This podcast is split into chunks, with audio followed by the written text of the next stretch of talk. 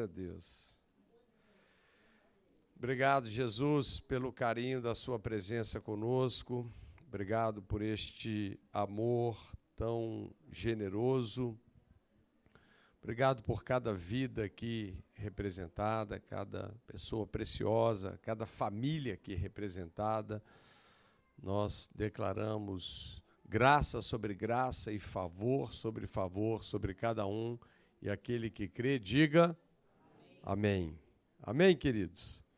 Que bênção. Vamos, daqui a pouquinho nós vamos celebrar a, a nossa aliança com Jesus. Vamos tomar a ceia.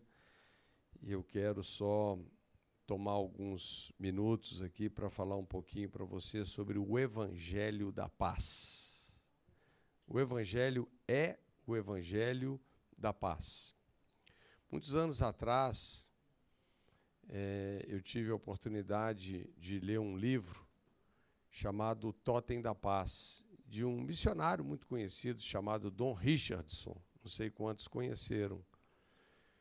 E esse cara, é, ele foi missionário ah, ali na Nova Guiné, naqueles lugares, e haviam povos caçadores de cabeça, literalmente. Né? Eles eram povos canibais. E eles é, cultuavam duas coisas muito, muito estranhas. Né? Eles cultuavam tanto o canibalismo, quanto também cultuavam a traição. Era um negócio de louco. E, e ele, na verdade, não sabia sobre nada disso, mas é, ele se sentiu desafiado, né? A alcançar esses povos para Jesus. E ele teve um êxito assim fantástico. Ele ganhou mais de 2.500 índios desses lá para Jesus. Mas ele levou muitos anos, né? Um trabalho muito muito difícil, porque você imagina, a pessoa tem que ir viver com eles, e ele não fazia ideia do risco que ele corria, né? Porque você imagina você viver com um povo que cultua a traição e que cultua o canibalismo. o cara virar comida de índio ali é facinho, né?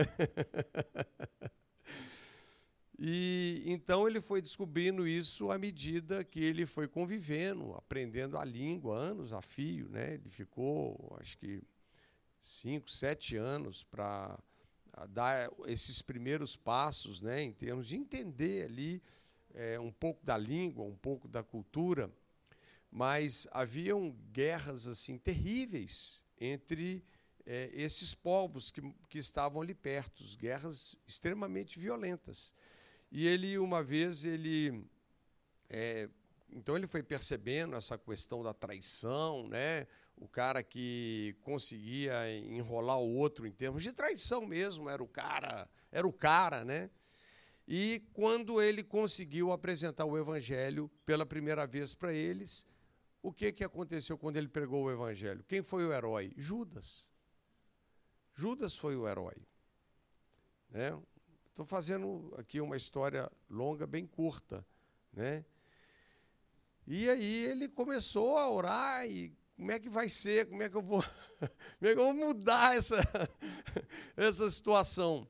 Então houve uma, uma guerra muito, muito dura entre dois desses povos, e ele viu uma cena acontecendo, depois de muitas baixas, né? Aqueles dois povos fizeram a paz mediante a troca dos filhos dos chefes das tribos. Então, o chefe de uma tribo pegou o filho dele e o filho dele foi morar com o, na casa do chefe, na oca do chefe da tribo inimiga, e vice-versa. E esses filhos da paz, né, o filho da paz, era realmente a garantia da paz. E a única situação que a traição, então, era terrivelmente mal vista era quando o filho da paz era traído.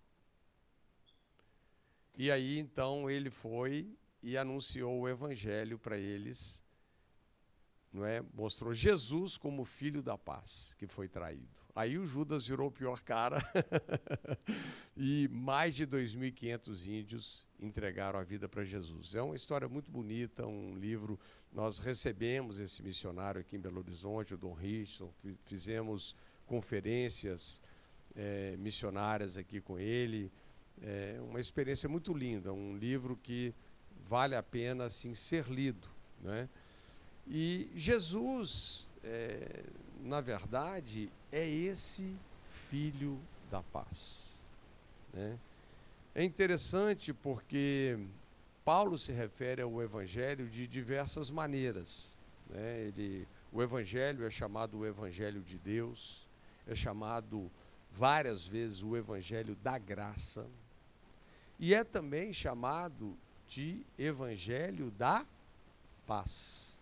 Atos capítulo 10, verso 36, a Bíblia diz assim: Esta é a palavra que Deus enviou aos filhos de Israel, anunciando-lhes o evangelho da paz, por meio de Jesus Cristo. Este é o Senhor de todos. Então, qual foi o evangelho anunciado? Gente, isso é tão importante, porque é, hoje é, existe muita confusão com respeito a isso. Né? É, às vezes a gente vê as pessoas anunciando o evangelho do juízo, né? o evangelho da ira de Deus, mas o evangelho anunciado foi qual? O evangelho da paz. Agora, quando a gente pensa sobre paz, a verdadeira paz é, não tem nada a ver com uma pessoa ser assim indiferente, né? Ou uma pessoa tão desligada do, do, das coisas que estão acontecendo à sua volta que parece que ela está assim em paz. Não. A paz é fruto da nossa confiança no amor de Deus. A paz é fruto de uma clareza, não só de uma clareza, mas de uma certeza sobre tudo que Jesus fez por mim e fez também por você. Tudo que nós podemos chamar de evangelho. Né? Então, a paz, ela é a evidência que nós não apenas entendemos a justiça de Deus, mas nós estamos desfrutando a justiça de Deus. A Bíblia diz em Isaías que o fruto da justiça é a paz. Né? Então, nós vamos entender isso aqui. Né? Aliás, aqui no, no, no Novo Testamento, Paulo fecha alguns assuntos de uma forma muito precisa. Né? Por exemplo, Romanos, no capítulo 5, verso 1, ele fala: justificados, pois, mediante a fé. A fé em quem? Em Jesus. Nós temos paz por meio do nosso Senhor Jesus Cristo. Então, é claro que é, o pecado ele suscita a ira, não é? Mas nós precisamos de entender, então, por que, que o Evangelho é chamado o Evangelho da paz. Como é que Deus é, se fez pacificado né, nesse aspecto?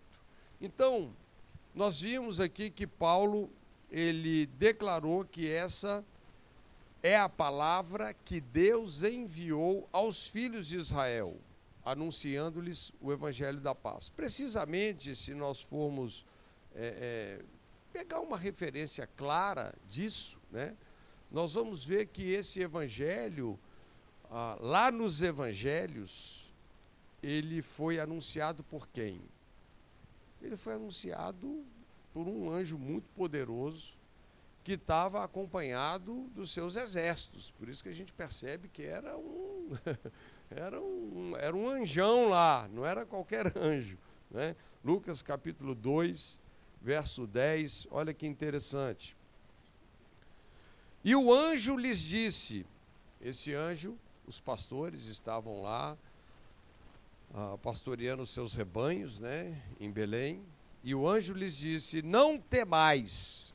Olha que interessante. Gente, quando um anjo poderoso desse aparecia, ele, é, era muito importante ele falar isso, né? Eu não sei se você já teve uma visão assim de ver um anjo mesmo, um guerreirão, né?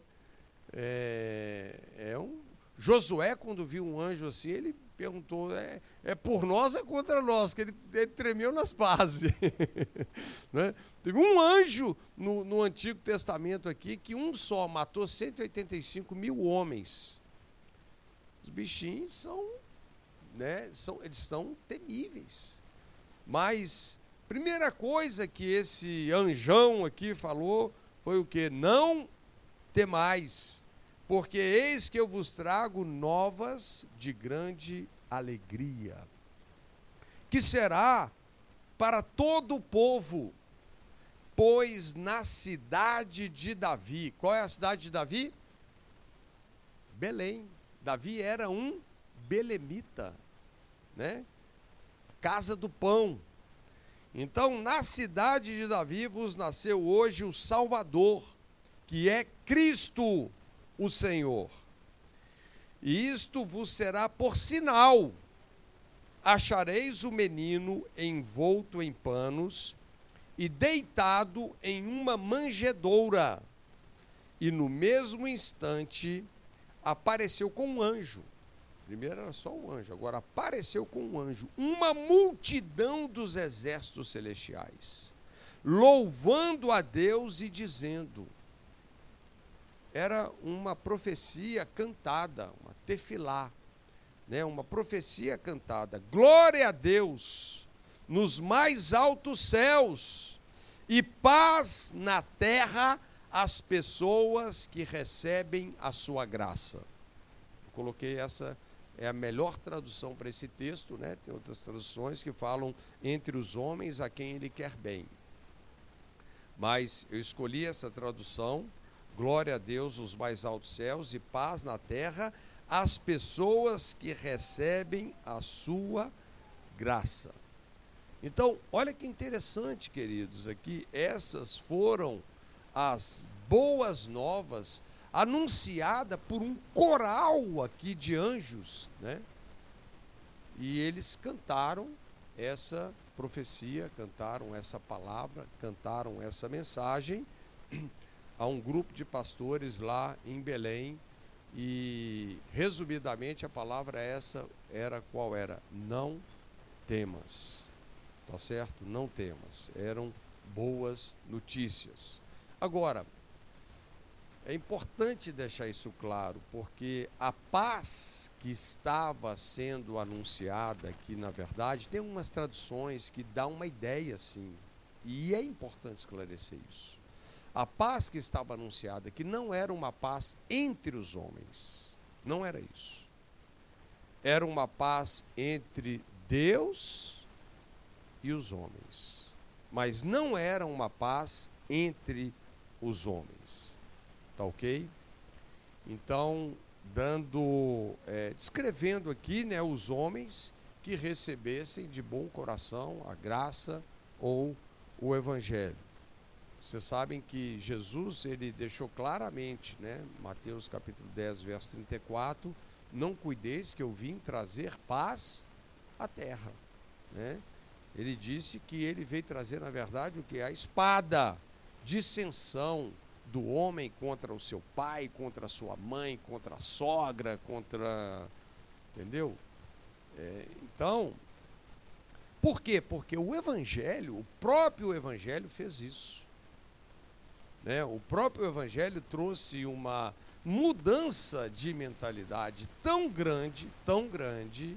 Olha, transicionar da antiga aliança para a nova aliança, transicionar é, é, do esforço de tentar alcançar a justiça pela, pelas obras da lei e entender esse evangelho da paz, né, essa graça maravilhosa isso daqui realmente dividiu a opinião da nação. Né? E tenha certeza, muitos judeus na época que receberam o evangelho, eles foram deserdados pelos seus pais. Literalmente falando. Né? Muitos deles foram presos, tiveram seus bens espoliados, simplesmente pelo fato de colocarem a sua fé em Jesus, o Messias Israel. Então, é muito importante a gente deixar isso aqui claro. Glória a Deus nos mais altos céus, paz na terra, as pessoas que recebem a sua graça. Então, nós sabemos que a graça, na verdade, né, é uma pessoa. O Evangelho de João diz: porque a lei foi dada por intermédio de Moisés, algo impessoal. Mas graça e verdade vieram de uma forma pessoal, vieram por alguém, vieram pelo Messias, vieram pelo Senhor Jesus de Nazaré, ok? Então, vamos passar aqui para uma próxima palavra que é, começa a explicar esse evangelho da paz, que é a palavra reconciliação. Tá? A palavra reconciliação é uma palavra muito importante. E, na verdade, a mensagem do Evangelho da Paz é uma mensagem simples e também direta. Né? Deus, ele é, enviou o seu único filho o seu Filho unigênito ao mundo, com qual objetivo? Nos reconciliar com Ele.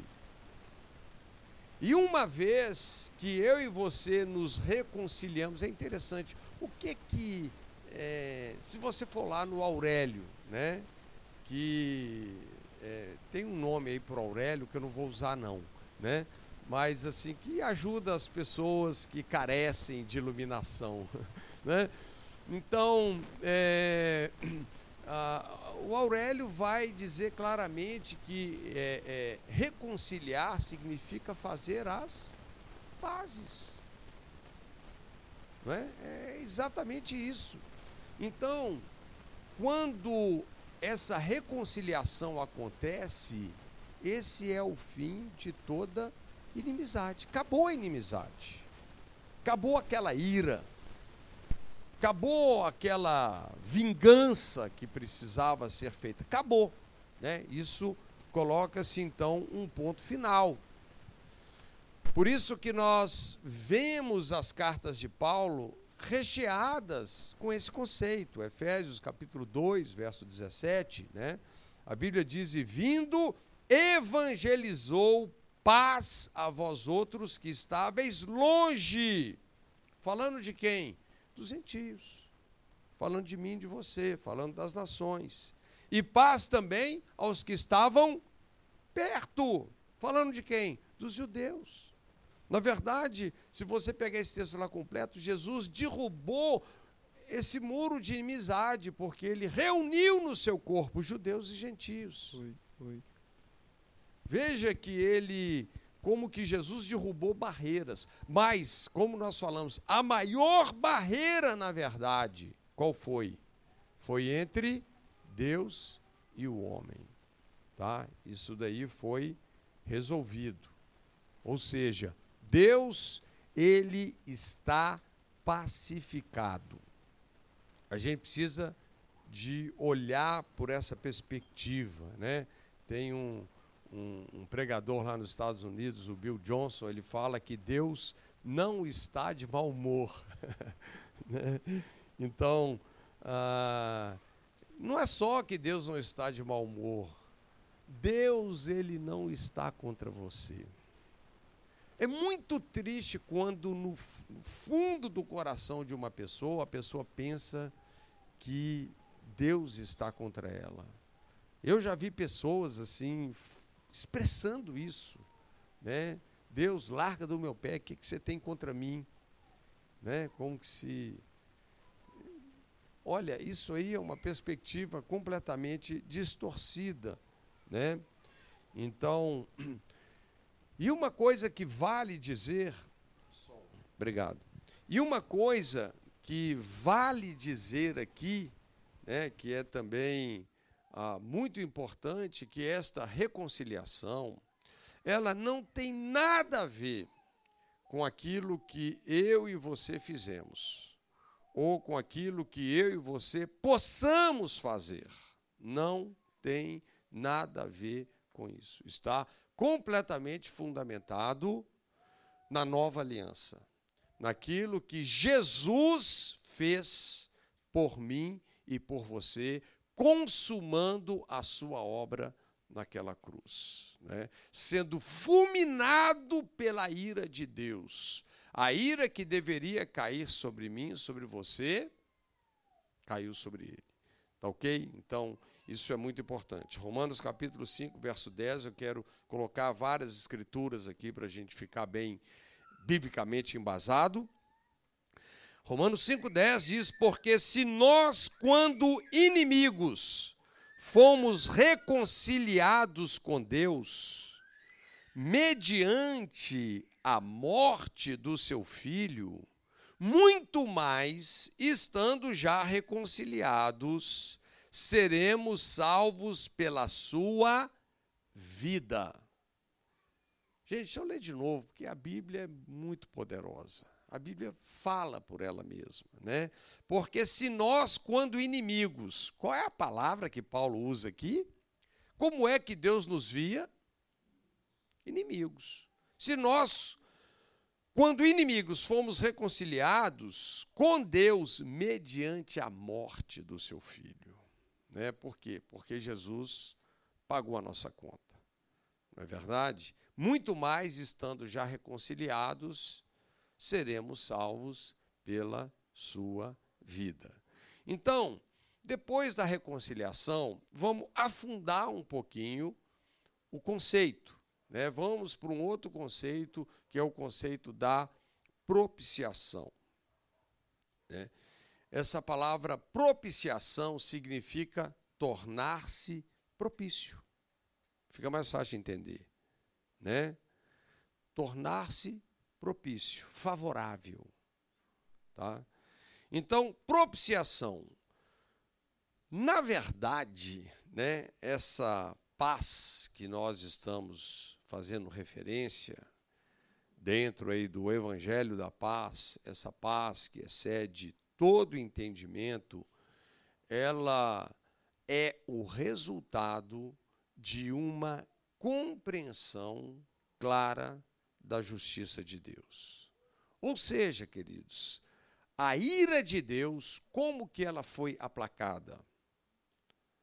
Quando nós pensamos sobre essa palavra aqui, propiciação, é interessante, né? Qual é o conceito de propiciação? É aplacar a ira mediante uma oferta ou mediante um sacrifício perfeito, né? um sacrifício que repara a culpa, né? que repara o dano, que repara todo o prejuízo feito. Né? Então, esse é o conceito de propiciação. Aplacar a ira mediante um sacrifício. Agora, quando nós olhamos para todo esse contexto do homem, né? É, isso não estava nas mãos do homem. É como uma pessoa que, vamos, sei lá, né? Todo exemplo é manco, né? É como uma pessoa que, sei lá, foi dirigir o carro de uma pessoa e destruiu o carro. Essa pessoa não tem um centavo na conta dela. Ela não tem como pagar o prejuízo do carro que ela destruiu, nem do carro que ela não só do carro que ela estava, como o carro que ela bateu, ela não tem como resolver aquela situação. Né? E vem uma terceira pessoa que vê a situação dela, se compadece, fala assim: olha, cara, fui com sua cara, sabe? Vou te livrar dessa. Pode ficar tranquilo, eu pago a conta inteira. E a única coisa que essa pessoa precisa fazer, que é de extrema importância, única coisa, ela precisa de receber esse favor. De receber. É isso que ela precisa. Porque ela pode também ser uma pessoa orgulhosa e falar assim: não preciso de você. Ela pode fazer isso ou não? Ela pode. E o que tem de gente que faz isso? O que tem de gente. Né? Então ela precisa desse coração humilde.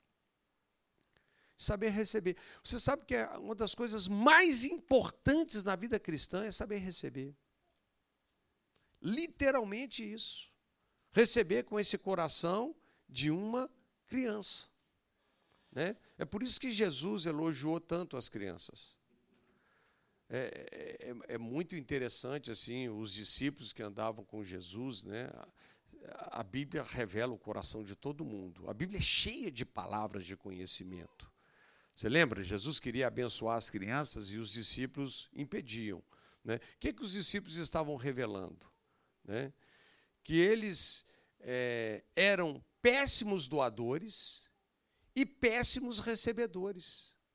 Era isso que eles estavam dizendo para Jesus. Você já viu que uma criança ela é completamente livre para receber.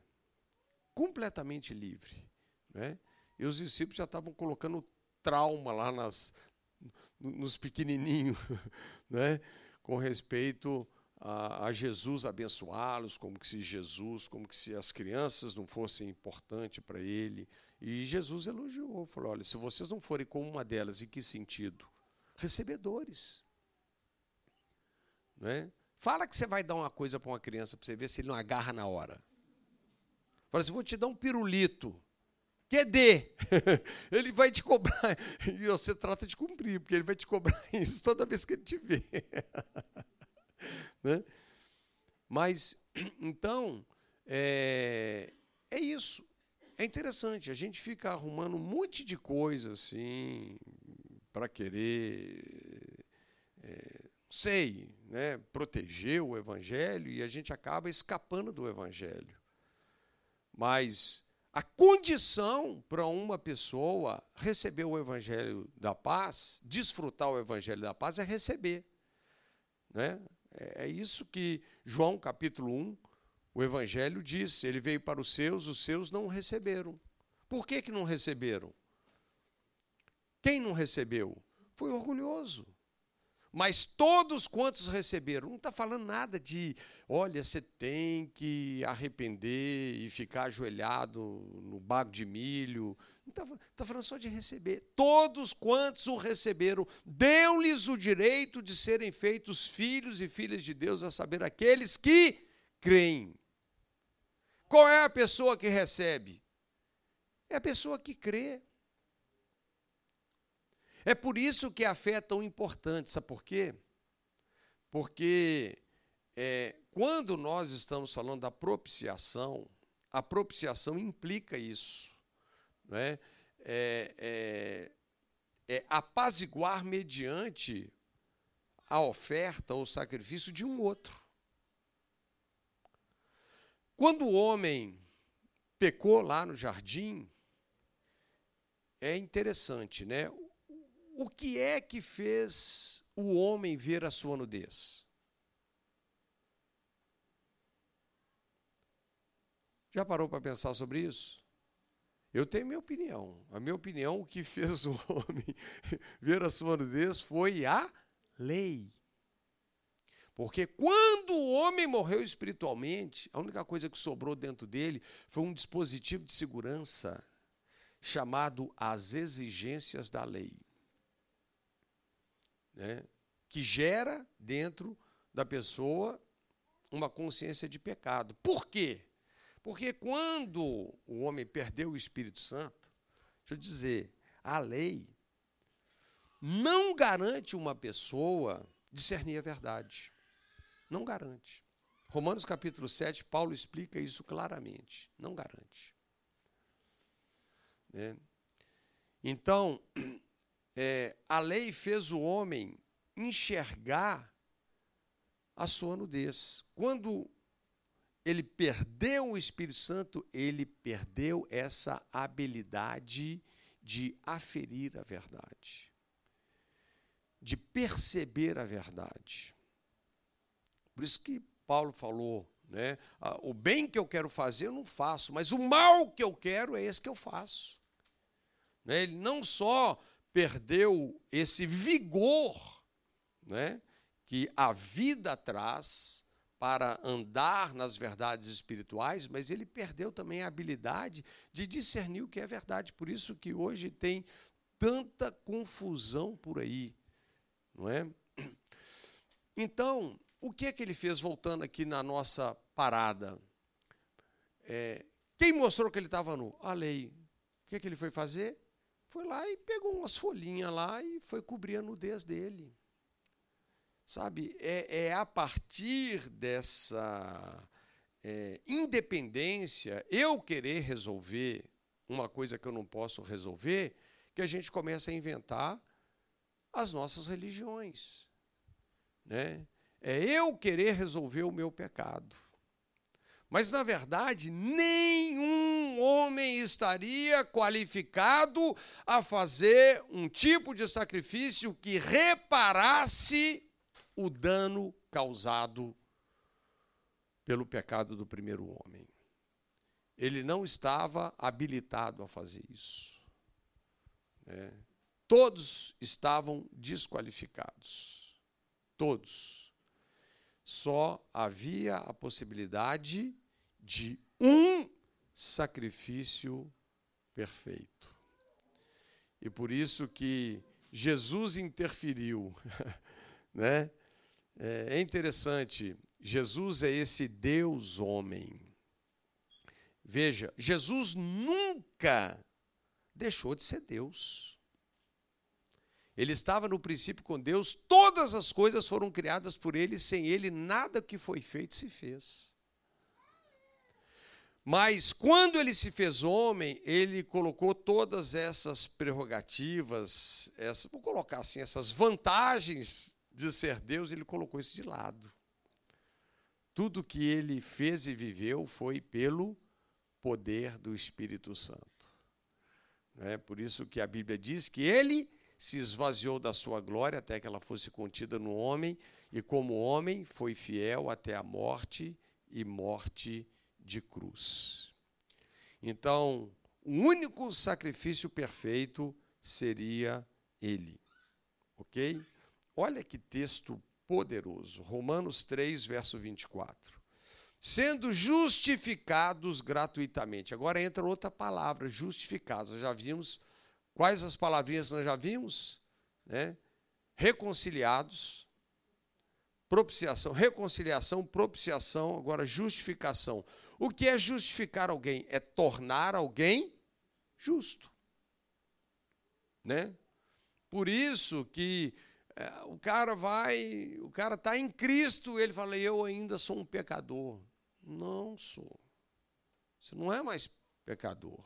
Você foi justificado. Né? Sendo justificados gratuitamente por sua graça. Eu acho isso aqui fantástico a redundância de Paulo. Isso é uma coisa. Olha, vocês perceberam? Parece que até o português parece que está errado, né? Sendo justificados gratuitamente por sua graça, né? Porque ele quer ser redundante. Foi é, a oferta de outro que aplacou a ira de Deus com respeito à sua vida. Então, sendo justificados gratuitamente por sua graça, mediante a redenção que há em Cristo Jesus. Outra palavrinha, redenção. O que, que significa a palavra redenção? Na essência, comprados por preço. É quando você foi comprado. Então, isso reforça o conceito que o homem não tinha recursos nele para administrar a salvação dele. Ele precisou que alguém fizesse isso por ele dentro do conceito da propiciação. E quando nós quando isso é feito, nós somos o quê? Comprados. né? É uma é uma compra legal, por isso que a Bíblia fala que nós somos redimidos pelo seu sangue. Porque a vida está no sangue. E todas essas palavras, elas se conectam e elas ampliam o conceito. Né? Então, ele diz: mediante a redenção que há em Cristo Jesus, a quem Deus propôs. Quem é que propôs? O Evangelho a ideia de quem? De Deus. É por isso que eu falo, às vezes assusta algumas pessoas. O Evangelho não tem nada a ver comigo e com você. Isso assusta, não assusta? Não, mas como assim? Não tem. Né? O evangelho não tem nada a ver comigo com você, apesar de ser para mim e para você. Por quê? Porque não foi uma aliança entre Deus e o homem como antiga aliança. Que o homem, se ele obedecesse, ele era abençoado, se ele desobedecesse, ele era amaldiçoado. A nova aliança não é assim, não. Deus jurou por si mesmo. Foi uma aliança entre o pai e o filho, onde o filho se fez o último Adão. Na verdade, nós somos salvos pela obediência de Cristo. Na verdade, pela nossa fé. Por isso que é tão importante a fé. Por quê? Porque faz referência à generosidade de uma outra pessoa. Se você tivesse pagado esse preço, você não precisava ter fé em ninguém. Bastava você fazer a sua parte. Mas como eu e você nunca pudemos fazer a nossa parte, e Jesus fez a nossa parte, então entra o conceito na Bíblia da justiça que vem pela fé. Ou seja, quando você crê no que Jesus fez, o que ele fez vem para você. Esse é um princípio que segue o homem. O homem se torna em tudo que ele adora e em tudo que ele acredita. Adora um ídolo para você ver se você não fica duro igual ele. Salmo 115. Mas adora a Deus. e veja como você vai ficar livre igual ele. É algo poderoso, né? Mas vamos lá, deixa eu ver se eu consigo terminar de ler esse verso. Vou até começar de novo, que esse verso, eu vou ler três versos aqui, que vocês, eu vou deixar esse para casa. Vocês precisam memorizar esses versos. Sabe qual é o segredo de memorizar? Não vai pela decoreba, vai pela revelação. Se você for ensinado pelo Espírito Santo nesses versos, eles vêm, porque o ministério do Espírito Santo é nos fazer lembrar tudo que ele nos ensinou. Então, medite nesses versos. Medite neles. Sabe uma dica de meditar? Você sabe que meditar é diferente de ler, é diferente de escrever, né?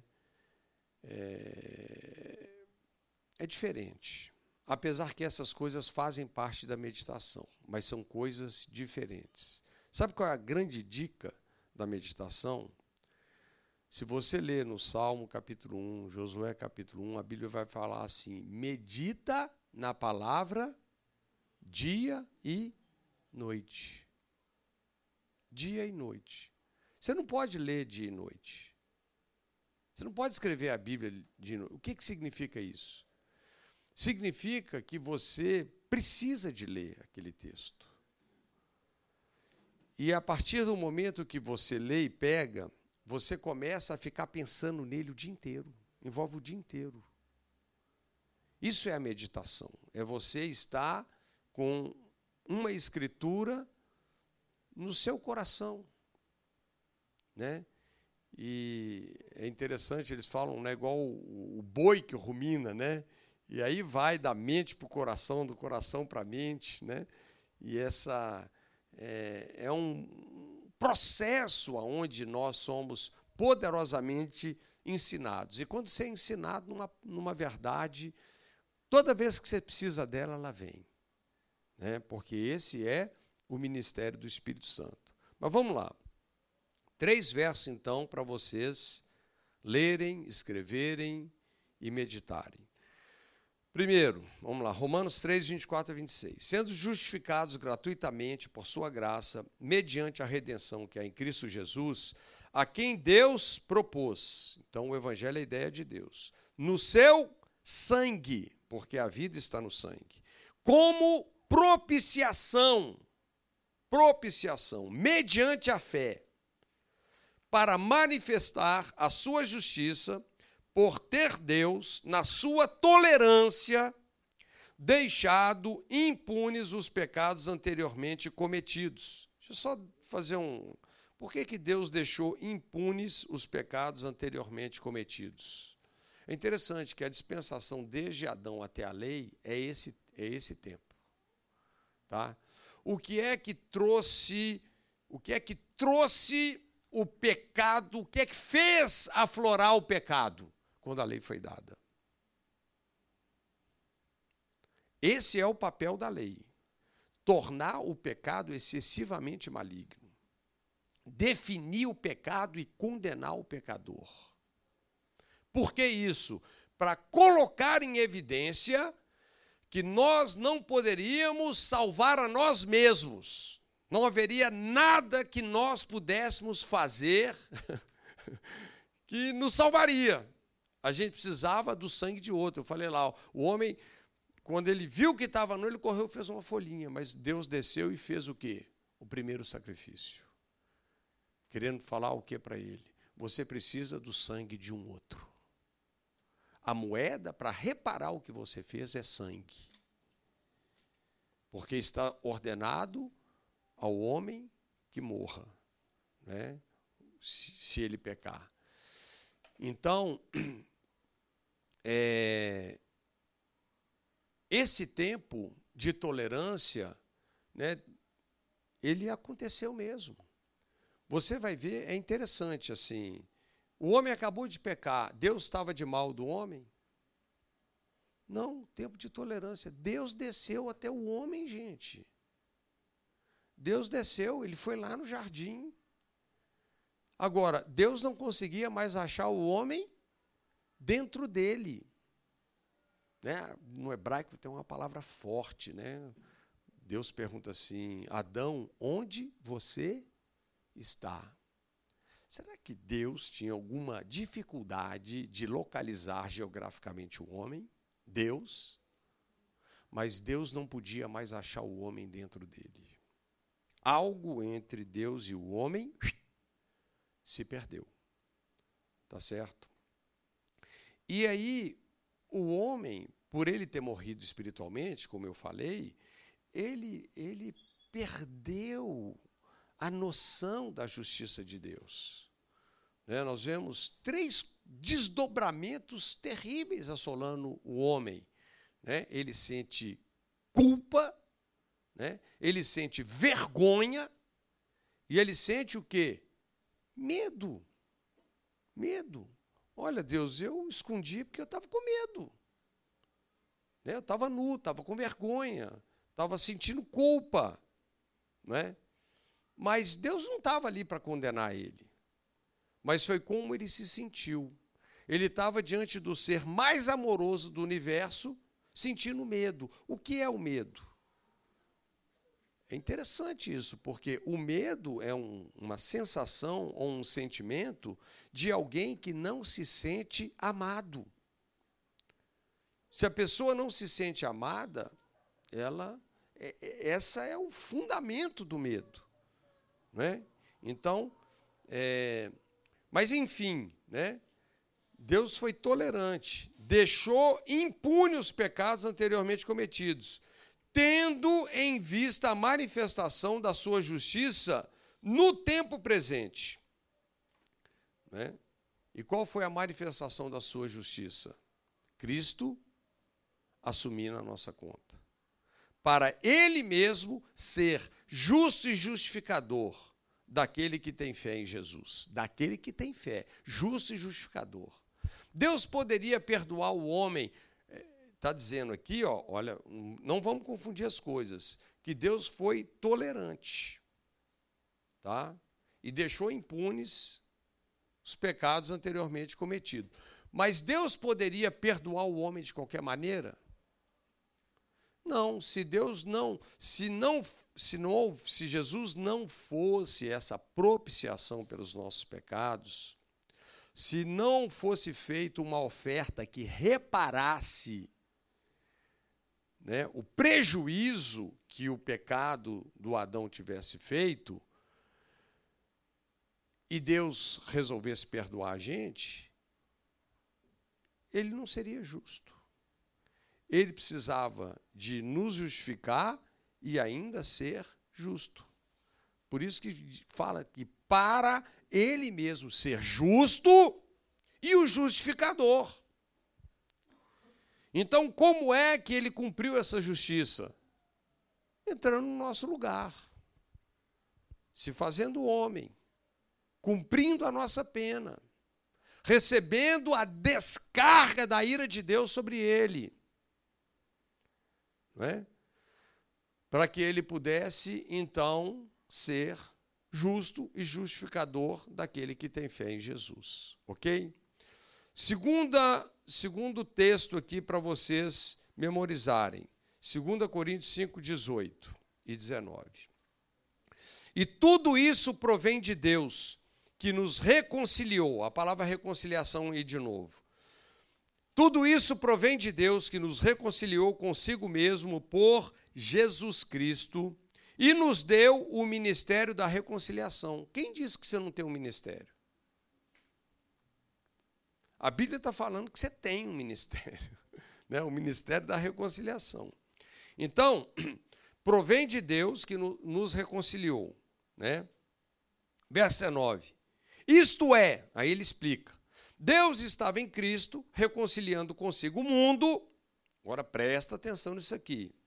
Não lhes imputando os seus pecados. O que é imputar? Cobrar. Deus está cobrando os pecados? Deus está apaziguado, gente. Não lhes imputando os seus pecados, e pôs em nós a palavra da reconciliação. Então, Deus estava em Cristo reconciliando o mundo consigo mesmo, não cobrando mais pecados, tá certo? E ele colocou em nós a palavra da reconciliação.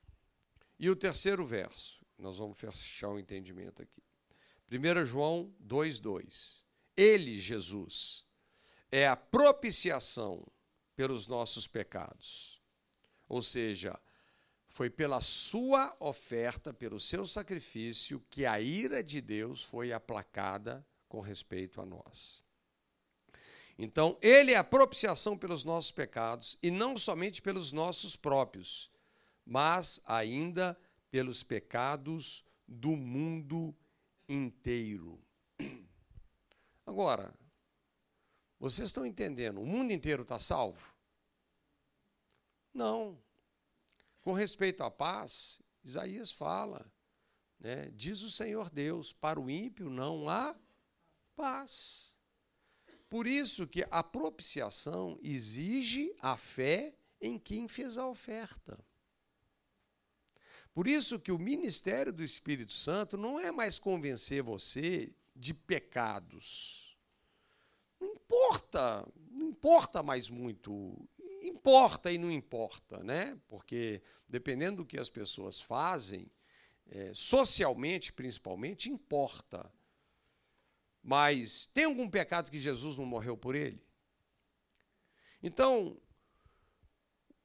o que o Espírito Santo convence o mundo, né? Quando a Bíblia fala que o Espírito Santo convence o mundo do pecado, do pecado, por quê? Porque não creram em mim. Porque quando a pessoa coloca a fé em Jesus, ele não só é, vive o ápice do que nós estamos falando em termos de perdão, reconciliação, redenção, né, justificação, como a fé também é o princípio mais poderoso para mudar o coração do homem, para acender a luz do evangelho no coração do homem para empoderar o homem para viver uma vida completamente diferente, transformada. Então, o Evangelho é muito poderoso. Né? Então, nós deveríamos. Olha, esses versos aqui são chave. Né?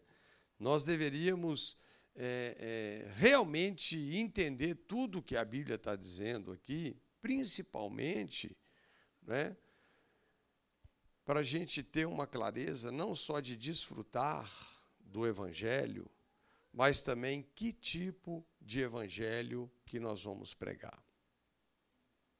Olha o Evangelho que Paulo pregou. Foi esse Evangelho assim: Deus não está cobrando os seus pecados. Ele não está cobrando isso. Ele tá, ele, com isso, ele está querendo dizer: olha, os seus pecados não têm consequência. Ele não quer dizer isso. Tá? Mas ele está dizendo o quê? Que já houve uma oferta que reparou tudo isso. Agora, a pessoa pode ser orgulhosa e falar assim: Eu não quero essa oferta. Vocês já viram quando os discípulos saíam para anunciar o evangelho do reino? O que, que Jesus falou para eles? Primeira coisa que vocês vão fazer quando vocês entrarem numa casa, vocês vão falar assim: paz seja nessa casa. Se eles receberem, o que, que vai acontecer? a, a casa vai se encher de paz. E se eles não receberem? A paz volta para eles. E quando eles saírem daquela cidade, eles têm que sacudir a poeira da roupa deles. Contra aquela cidade. Sabe por quê? A pessoa, ela se torna. Como é que eu vou te falar? É, é, é, é muito feio isso. Porque uma coisa, o homem ele não tinha saída, ele não tinha como resolver o problema dele. Né? Mas você imagina tudo resolvido e o cara fala: não quero, ele é duplamente responsável. A graça responsabiliza muito mais a pessoa. Eu te asseguro isso. É, o cara que dá coice, como fala lá em Hebreus, contra o espírito da graça é um negócio complicado, né? Porque é, é muita dureza de coração, né? Então eu quero fechar aqui a nossa meditação sobre o resultado disso. Não só você desfrutar, você poder viver uma vida com uma consciência de justiça. Né? Você sabe que é, hoje, queridos, os problemas de consciência, eles estão agravando a população. São esses problemas de consciência envolvendo culpa, medo, vergonha. São esses problemas que geram os piores males emocionais possíveis. São esses problemas que dão uma direção para que tipo de persona, que tipo de personalidade você vai desenvolver. E tem gente que está tão pirada que está desenvolvendo múltiplas personas. Vocês já ouviram essa história aí de múltiplas personalidades, né? Cada hora encarna um negócio lá. É verdade. Mas existe algo chamado Evangelho da Paz. Desfruta esse Evangelho. Evangelho da Paz. Esse é o Evangelho que nós temos que pregar. Né? Então, quando nós falamos que o mundo ele não está liberado se ele não crê, porque a única maneira, a justiça da fé, gente, funciona assim, né? A fé vem por ouvir a pregação. É desse jeito, né? Então, a justiça da fé é sobre ouvir e crer nas boas novas. É a única maneira da pessoa ser salva. E isso traz uma tremenda responsabilidade, não só para a gente viver o Evangelho, mas sobre o encargo que eu e você temos de sermos anunciadores do Evangelho da paz. Vocês lembram lá na armadura de Deus como é que o Evangelho aparece? Calçando os pés com a preparação do Evangelho da paz. Gente, é, o nosso caminhar é pisando em ninhos de serpente e escorpião, é libertando pessoas. É falando que Deus está apaziguado. Olha, qual é a mensagem que eu tenho? Deus não está cobrando seu pecado, não, rapaz. Aproveita, pula para dentro do barco. Ele ama você. O filho dele já morreu, ressuscitou por, você. Não continua vivendo como se isso não tivesse acontecido. Então isso muda completamente a nossa, até a nossa responsabilidade, porque olha aqui para vocês verem. Romanos 10, 13 diz: Porque todo aquele que invocar o nome do Senhor será salvo. Como, porém, invocarão aquele em quem não creram? Como crerão naquele de quem nada ouviram? Como ouvirão se não há quem pregue? E como pregarão se não forem enviados, como está escrito, conformosos são os pés dos que anunciam as boas novas? Como? E ele vai respondendo. Ele faz perguntas que uma pergunta responde a outra. Agora, nós temos que pensar: nós temos feito um serviço ou um desserviço para o reino? Porque quando nós esfregamos o pecado na cara das pessoas, desculpa, mas nós estamos fazendo um desserviço.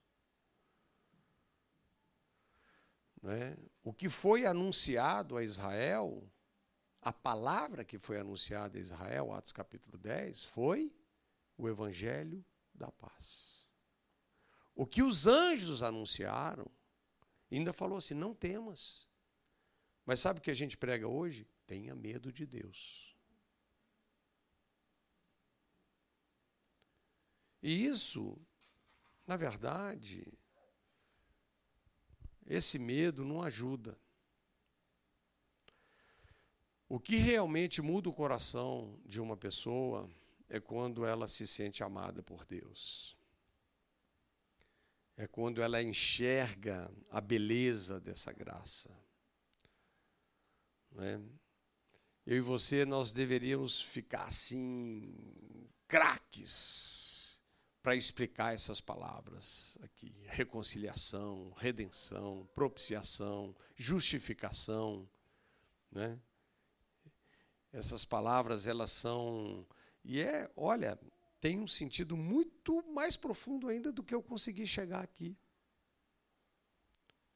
Vale a pena a gente entender, porque é, é interessante, né? Pode perguntar para os advogados, esses termos são termos legais. São termos legais. Isso não só nos leva a desfrutar, mas leva a realmente fazer o trabalho de Deus. E esse é o tempo que Deus está trazendo um grande despertamento assim nesse sentido, sabe? A gente realmente não adianta a gente ter um compromisso em pregar uma mensagem que é uma mensagem torta. Se você pôr uma flecha torta no seu arco, você não vai acertar o alvo. Né? Mas esse é um tempo de acertar o alvo. Esse é um tempo de pregar o evangelho da paz. Que tem o recheio, né? Dessa graça maravilhosa, desse amor incondicional de Deus. E como eu disse, isso não tem nada a ver com deixar as pessoas viverem uma vida inconsequente, né? mas muito pelo contrário. Quando a pessoa entende e entra dentro do princípio da fé, gente, a fé é a coisa mais incrível que existe. Ouvir a voz de Deus, o vigor que isso nos dá. Por isso que a Bíblia diz que a voz do Senhor é poderosa. Ela faz os, os bebezinhos lá das servas nascerem, ela quebra os carvalhais, ela é, ela arrebenta tudo, ela arrebenta cadeias. É algo poderoso quando Deus fala dentro de uma pessoa. E a palavra que Deus enviou para ser dita é o Evangelho da Paz. Amém? Glória a Deus. Dê um aplauso para Jesus, porque é o Evangelho dele. Eu e você desfrutamos.